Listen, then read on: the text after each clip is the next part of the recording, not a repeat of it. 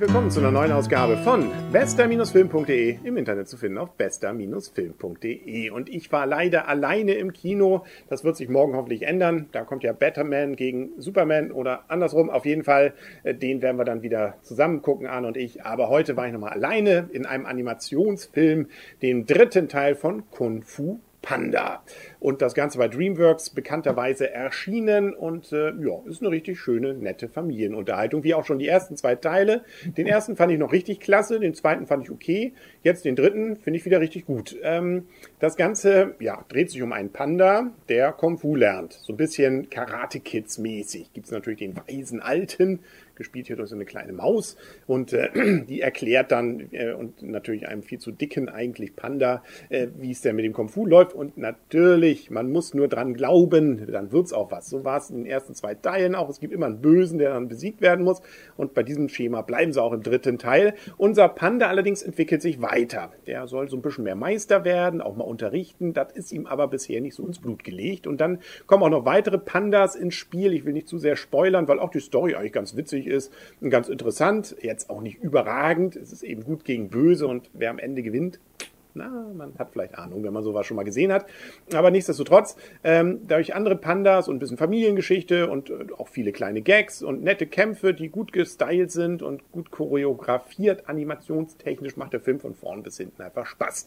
Und was er tatsächlich auch sehr gut hinkriegt, ist, dass er selbst aus Kleinigkeiten ähm, also selbst so, äh, gerade diese Pandas, da gibt es nachher eine ganze Menge, ähm, die haben durchaus ihre eigenen kleinen Charaktere. Die haben natürlich immer nur wenige Sekunden Zeit, das auszuarbeiten, aber man hat sie nachher doch alle lieb gewonnen und sie haben eben doch alle ihre Besonderheiten, äh, die sie auch an verschiedenen Stellen einsetzen. Und dann hat man das Gefühl, die kennt man schon seit mehreren Stunden. Also das muss man auch erstmal bei so einem Film, der gerade mal unter zwei Stunden ist, dann auch erstmal hinkriegen. Es werden auch verschiedene Grafikstile eingesetzt. Es gibt so ein paar Ebenen.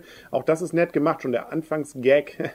ähm, ja, will ich nicht zu viel verraten, aber nö, von vorn bis hinten unterhaltsam, ähm, bisschen spannend und sowohl für Jüngere, na, zu jung sollte man vielleicht auch nicht sein, weil der Böse obwohl der hat auch was Knuddeliges. Aber egal, ähm, der, ähm, da gibt's natürlich schon Kämpfe. Es wird nicht wirklich brutal, aber mh, hm, also sechs, sieben, acht sollte man vielleicht schon sein, aber auch Erwachsene werden sich nicht langweilen. Es gibt ein paar Anspielungen an bekannte Filme und ähm, andere Dinge. Also ja, kann man schmunzeln und lachen. Also lange Rede, kurzer Sinn. Von meiner Seite gibt's acht Punkte, wirklich. Ein schöner Film, gute Animation.